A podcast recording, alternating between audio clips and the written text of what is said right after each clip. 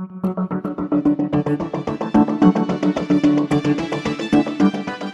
Всем привет, с вами подкаст «Что нового?» и его для вас делает «Новая газета». В конце октября российский Greenpeace съездил на Черноморское побережье. Целую неделю волонтеры собирали мусор вдоль моря, сортировали его и изучали его состав. Черное море в беде. В этом убедилась наш корреспондент и фотограф Виктория Одессонова. Вика только что вернулась из командировки, где вместе с волонтерами она бродила по побережью, собирая мусор, отторгнутый морем. Вика, привет. Привет, Надя.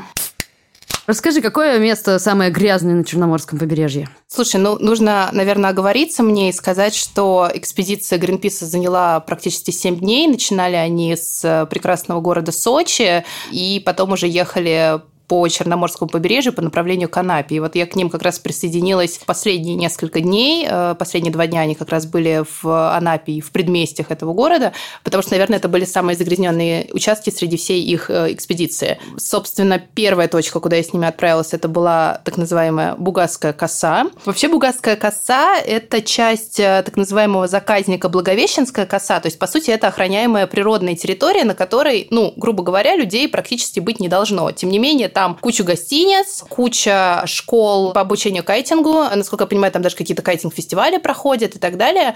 Но, в принципе, сейчас, когда сезон закончился, да, то есть людей там уже довольно давно нет, каких-то централизованных пляжей, их там тоже нет. То есть, по сути, это довольно такая заповедная, грубо говоря, зона. Не особо кем-то охраняемая, но, тем не менее, заповедная. Что удивительно, именно эта часть, где людей нет, оказалась самой действительно захламленной, заваленной мусором. Ну, я, наверное, давно такого не видела, видела, когда ты выходишь на берег с прекрасным вот этим желтым песочком, и мы еще попали, это как раз э, сезон штормов, во все идет на э, Черноморском побережье, по крайней мере, в Анапе, и мусор просто натурально выплевывает э, море, и вся вот эта вот часть земли, да, часть песка, которая находится ближе к морю, она просто вся действительно завалена мусором абсолютно разного размера, и ты понимаешь, что это не туристы, которые пришли, оставили после после себя кучки с мусором, да, и уехали. Это действительно история, когда этот мусор прибывает просто из разных-разных уголков, там в том числе, например, очень много турецкого мусора. А расскажи поподробнее, что это за мусор, что вы находили, какие предметы конкретные на побережье, что самое странное ты видела, может быть? Ну, для меня, наверное, было смешно и странно, и страшно. Это какие-то вот реально очень смешанные чувства, потому что, наверное, это идет как защитная реакция, когда ты не понимаешь, как, например, может в море попасть зубная щетка, да, то есть это как должно было быть? Это ты должен был стоять, чистить, а, не знаю, зубы на берегу моря, и дальше тебя смыло, ну, то есть странно. Ну, там, если ты еще понимаешь, почему находятся там шлепки резиновые, это еще логично, то есть там, опять же, там могло смыть, э, человек мог заходить в них в воду, но когда ты находишь туфли на шпильке, ну, то есть, как бы, что вы там делали? Одну, да, естественно, там один ботинок какой-то мужской, который вполне такой себе не для пляжного времяпрепровождения, то здесь возникает вопрос, собственно, а что эти люди делали. Мы в какой-то момент с, э, как раз-таки со специалистами Greenpeace, ну, то есть, начали реально составлять целые наборы. Там, например, был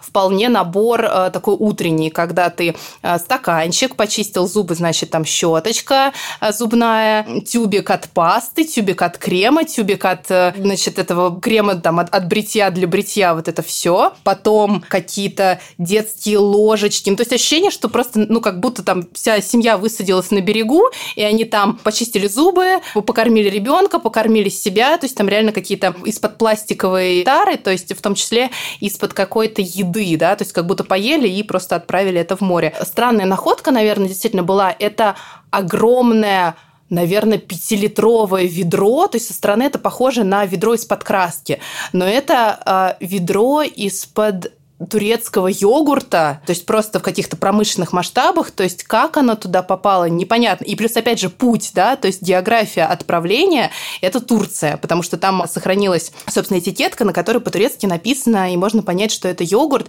а, который явно там где-то в кафе или в ресторанах находился. Ты все это рассказываешь, у меня есть ощущение, прости, что перебиваю, что могут ли это быть выбросы с кораблей, например? Есть предположение, там находят даже так называемые пакеты, по-моему, Big Bag она называется, честно боюсь соврать, мешки, которые похожи на то, что это действительно с корабля могли что-то скинуть. Но, во-первых, у нас запрещено все-таки сбрасывать мусор с кораблей. Понятно, что это там может кто-то не выполнять и так далее, и так далее, но как бы тем не менее это все равно запрещено. Плюс большая часть этого мусора, она как будто бы все-таки не промышленного применения, да, то есть это использование какими-то людьми, которые действительно могли его, ну, скажем так, выкинуть, оставить где-то там на берегу, его смыло. Идея в том, что это не обязательно люди, действительно, как я сейчас иронизирую, да, там сидели у моря, поели, почистили зубы и отправили там щетку бродить по волнам.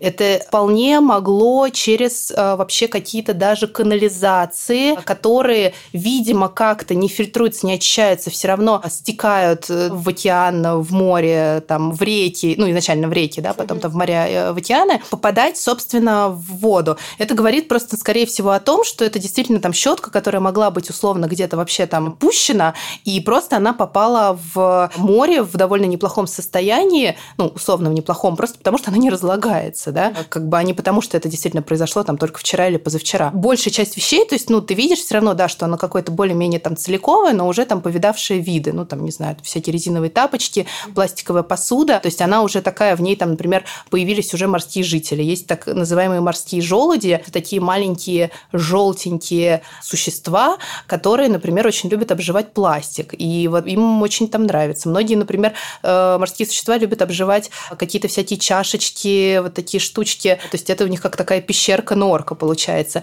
И на самом деле это как бы вроде звучит, э, ну, не здорово, конечно, но типа, что у них там есть домик, да, как это мило, и вот это все, но на самом деле вот эти вот куски пластика, обжитые этими существами, говорят о том, что он уже довольно давно побывал в воде, да, там в море в частности, и просто вот он действительно столько времени не разлагается. guides.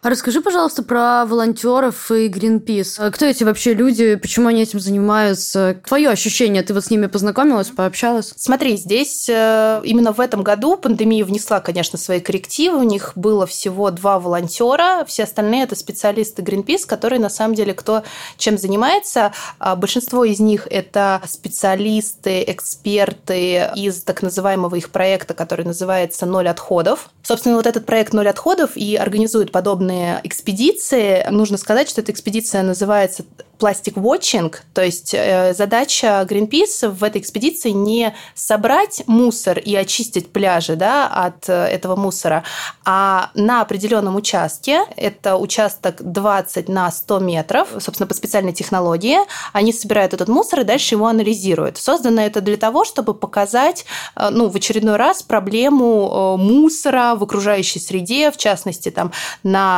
побережьях, и неважно, что это будет море, реки и так далее. То есть по сути, э, в этой истории с анализом и сбором мусора может участвовать даже любой волонтер, там, не знаю, рядом с Москва-рекой, рядом там с любой другой рекой и так далее. Ну вот здесь они э, устроили такую экспедицию на Черноморское побережье, уже э, вторая она у них за последние как раз вот три года существования именно такой экспедиции пластик Watching в России. И, собственно, большая часть это вот специалисты вот этого проекта «Ноль отходов». Еще часть это тоже сотрудники Greenpeace, но, допустим, представители разных отделов, там, в частности, например, вообще там глава токсического отдела, присутствовал, который был как руководителем экспедиции Алексей Киселев. То есть, ну, по-хорошему, он вообще связан с токсическими какими-то веществами и токсичными отходами, но при этом он тоже там присутствует, собирает, анализирует мусор, то есть они как бы все в едином порыве. А, эта тема им не безразлична. Как они собирают, анализируют мусор? Эта, собственно, система не новая, она не придумана в России. Это европейская система, которая, собственно, также называлась Plastic Watching, которая там была создана не только Greenpeace, но и вообще несколькими экологическими организациями в, в сотрудничестве с волонтерами. Идея такая, что ты берешь несколько участков, ну, обычно, например, это два так называемых полигона, примерно 20 на 100 метров. 20 метров в шириной, начиная от кромки воды, собственно, и 100 метров длину, либо до первого естественного препятствия. Как-то вот так они смотрят. Ну, то есть, например, там дюна какая-нибудь или там поваленное дерево и так далее. Там внезапно пол пляжа переградило. И второй полигон берется обычно там метров 50 еще отходишь вдоль и такой же, собственно, 20 на 100.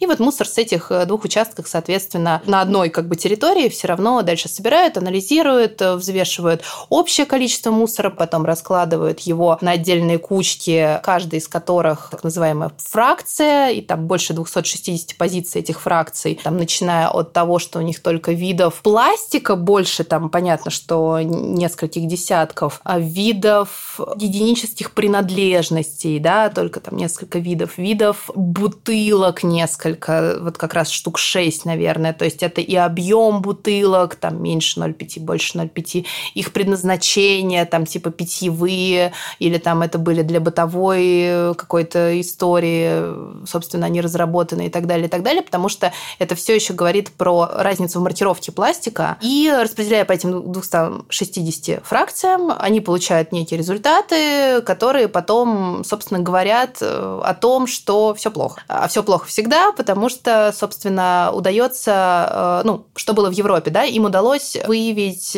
около 10, там, по-моему, топ-20 все-таки было, около 20 основных загрязнителей, первые места в которых заняли, естественно, так называемые одноразовые вещи. Это одноразовая пластиковая посуда, это ватные палочки, это всякие пластиковые, в том числе там мешалки для кофе, чая, это пластиковые трубочки, да, то есть вот это все. Это пакеты в достаточно большом количестве, это какие-то пластиковые бутылки, это там в том числе там всякие стаканчики и так далее. То есть, ну, по сути, это такая одноразовая вещь, которая может быть заменена. И в течение четырех лет в Европе анализировали это все, естественно, посылали все эти отчеты, показывали там правительству ЕС, на, на. В итоге это дало свои плоды, потому что в 2019 году была принята декларация об ограничении использования одноразового пластика, ту, которую, наверное, довольно широко обсуждали и давно в Евросоюзе, и история, которая, наверное, пока еще чужда нам. Эта декларация вступит в силу с 2021 года, и уже на 2022 у них там, если почитать декларацию, намечены уже первые отчеты о проделанной работе. Ну, в частности, там предлагается начать постепенно уменьшать количество производимого пластика, заставить, например, производителя платить какие-то дополнительные сборы за производство да, там, пластика за последующую утилизацию, за переработку, конечно же, они топят, то есть и вообще в основном а, перейти на тот пластик, который возможно переработать, а тот, который невозможно, соответственно, как-то от него отказаться и перейти, например, на многоразовое использование. Ну, проще говоря, одноразовые трубочки легко можно заменить многоразовыми. Вместо стаканчиков можно ходить, и сейчас, кстати, даже в России это очень распространилось со своими стаканами. И, кстати, даже во многих кафешках в Москве, наверное, меньше, в Питере я знаю такую тему, распространено, когда тебе идет скидка, если ты наливаешь кофе в свой стакан. В Москве тоже... в хороших кофейнях а. спешлти тоже есть такая ну история. Вот, да, то есть, например, мне кажется, это, это, это действительно классно. Давай вот мы как раз перейдем вот, вот так вот таким образом плавно к России, да, то есть вот в Европе понятно, там вот... В, в Европе они как бы вроде В Европе приняли. они как бы вроде попытались.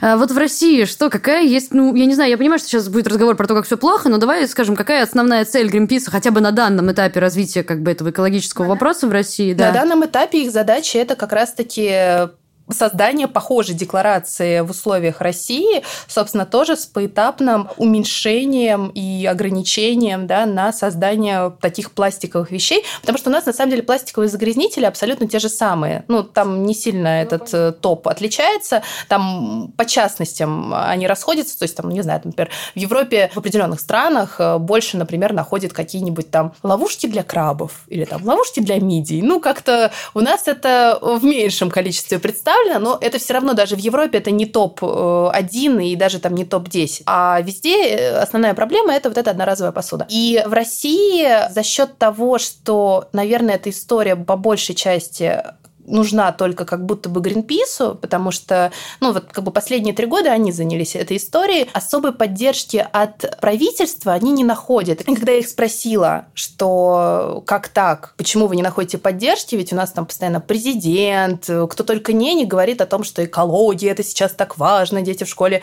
изучают экологию, непонятно, что они там изучают, но неважно.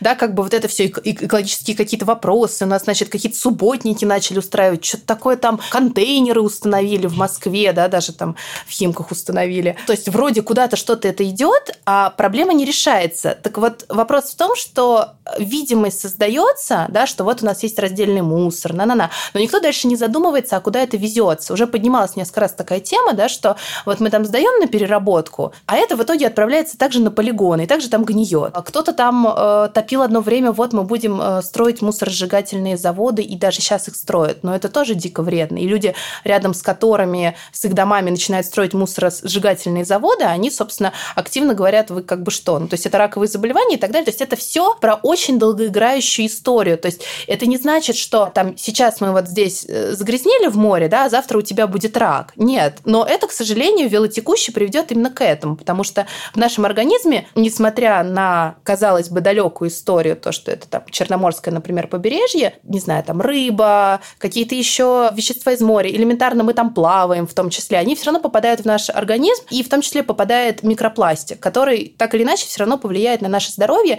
не завтра, не послезавтра, но там через несколько лет это может обернуться действительно серьезными заболеваниями, в том числе э, онкозаболеваниями. И задача Greenpeace, собственно, ограничить сейчас, э, как они приводят очень красивую метафору, если у тебя из ванной течет вода, ты не пытаешься ложкой вычерпать эту текущую воду, ты закрываешь кран, выдергиваешь пробку, то есть ты кардинально решаешь то, что происходит. То, что сейчас происходит в России, это вычерпывание ложкой вот этой воды. То есть это такое создание видимости, что мы что-то решаем. Мы устанавливаем контейнеры, мы говорим, что вот э, отдельный контейнер для пластика мы его перерабатываем и так далее, и так далее. Но на деле в большинстве случаев это все сводится все равно на полигон, это там гниет, и, э, собственно, мы просто продолжаем покупать что-то и тупо относить это на мусор мусорку. И они после каждой такой экспедиции, они пишут отчеты, которые посылают там в, и в Роспотреб, и в Росприрод.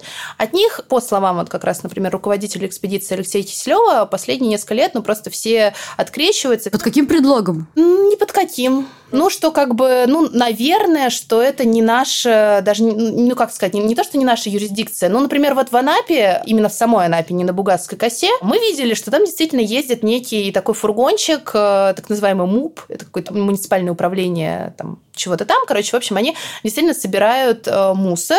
Ну как? Они делают это для видимости. Крупный мы собираем, мелкий нет. Плюс, опять же, какой смысл? Это часто не мусор, оставленный туристами. Это мусор, который приносится из моря. Ты собрал, через 10 минут тебя опять прибило новую бутылку. То есть смысла в этом нет. То есть задача как раз вот э, выключать кран, да, решать проблему, э, начиная от головы. Вот сейчас, например, Greenpeace э, создали петицию, и они, собственно, призывают ее подписать к вице-премьеру Виктории Абрамченко, где они как раз требуют разработать закон, который бы ограничивал производство и оборот одноразового пластика. То есть, по сути, это создание такой же декларации, которая была принята в Евросоюзе. Вик, расскажи, где найти петицию, если если наши неравнодушные слушатели сейчас очень сильно захотят ее подписать? Я думаю, что мы можем ее под подкастом да, да, разместить хорошо. ссылку, и она есть, собственно, под э, нашей статьей, и на самом сайте Greenpeace э, Россия можно зайти и там найти, собственно, вот это вот письмо. Она сейчас собирает э, уже достаточно активно неравнодушных подписчиков, вот, и потом это, собственно, будет отнесено туда. На мой вопрос, есть ли какая-то надежда, ну, естественно, люди оптимистично говорят, что надежда умирает последней. Да, как, как бы это ни звучало. Но, тем не менее, на самом деле, наверное, в оправдании нужно сказать, что такая проблема, естественно, здесь нельзя говорить, что Европа классная в этом смысле, а мы такие, значит, э, страна третьего мира. Но, тем не менее, и в Европе проблема в том, что на побережьях э, скапливался мусор примерно в таком же количестве, она была абсолютно той же самой. Просто вопрос в том, что, например, скорее всего, к каким-то странам из Евросоюза до сих пор мусор из других стран также может одноразовый пластик прибиваться. А как здесь вот мы находили, да, на побережье, там турецкий мусор. То есть в идеале это нужно, естественно, не какой-то локальной там деревни, да, договариваться, что все, мы больше там мешалки для кофе не производим, пользуемся своими ложками, давайте. Это история про то, что страны э, должны просто как-то вместе сесть за стол переговоров, в нашем случае, там, например, вокруг того же Черного моря. Черное море считается же самым грязным в Европе и в России, и оно даже грязнее Средиземного моря, и э, здесь, конечно, возникает вопрос, что, э, наверное, нужно как-то договариваться с странам вокруг этого Черного моря, то есть там, условно, не знаю, там Россия, Болгария, Турция должны вместе сесть и как-то обсудить, что, ребят, давайте-ка мы как-то вместе там, допустим, тоже производство одноразового пластика как-то вот уменьшим, да, или там сократим, или еще что-то. Но, естественно, здесь еще такой политический момент, что никто не будет этого как бы делать, это просто не очень интересно. А на деле деле, я как бы сейчас так говорю, как э, такой активный э, экоактивист, который там, не знаю, всю жизнь бутылки сортирует. На самом деле нет. А я, например, э, до того момента, пока я не приехала и не увидела там своими глазами, мы не пособирали вот это вот все, вот эти разлагаемые там трубочки одноразовые, у меня не возникало такого вопроса, что типа там, условно покупая кофе, брать крышку пластиковую или не брать. Не смотри на меня укоряюще. Меня подсунули. Вика, Вика сидит передо мной сейчас просто со стаканчиком кофе с пластиковой крышкой. Я на нее так укоряюще смотрю. Ужасно. Ты подписала петицию? Я подписала петицию при этом, потому что на самом деле... Это маленький шаг, который... Нет, а, после того, как мы собирали... Да, после того, как мы собирали этот мусор, потом на следующий день, я помню, что я уже, собственно, вылетала и в аэропорту заказала кофе, и, собственно, от вида пластиковой трубочки меня реально начало медленно трясти. Это, ну, это реально странно, потому что как бы обычно я так к этому относилась, что, ну да, там ты выбрасываешь бутылку условно, там отсортируют. То есть я абсолютно понимаю людей, которые действительно так думают. Но когда ты видишь, что это не работает, и даже если ты будешь сейчас ходить по контейнерам, распихивать и говорить, что там можно начать с себя, да, вот это вот все, как бы у тебя все равно создается ощущение, что в рамках ну, таких масштабных в рамках страны это не работает. Потому что ты приходишь вот на этот пляж и видишь просто, что как бы ты там сортировал, не сортировал. Я сейчас, например, стала... Мне очень нравится история, кстати, у Неспрессо, извините за контекстную рекламу, они собирают отдельно, выдают тебе свои пакеты, и они для своих капсул, э, вот этих металлических, они собирают их отдельно. Вот я сейчас как бы реально э, как бы стала вот эти вот э, капсулы Неспрессо сдавать обратно отдельно. Они предлагают такую историю, это классно. То есть как бы, ну, грубо говоря, они заботятся о последующей переработке. Опять же, я не могу сказать, насколько это точно так или нет. Мы все помним скандал с H&M. Вот, но, тем не менее, это классная история. Ну, в общем, мы желаем э, компаниям маленьких шагов э, к переработке и людям, в принципе, тоже. Вик, спасибо тебе большое за такой подробный, интересный, эмоциональный разговор. А с вами был подкаст «Что нового?» и я его ведущая Надежда Юрова. Спасибо, что вы дослушиваете до конца. Пишите нам комментарии, отзывы. Э, нас можно слушать на всех удобных платформах для подкастов. CastBox, SoundCloud, Apple, Google подкасты, Яндекс Музыка, ВКонтакте. Со мной этот выпуск делали редактор Арнольд Хачатуров и звукорежиссер Денис Никулин. До скорого!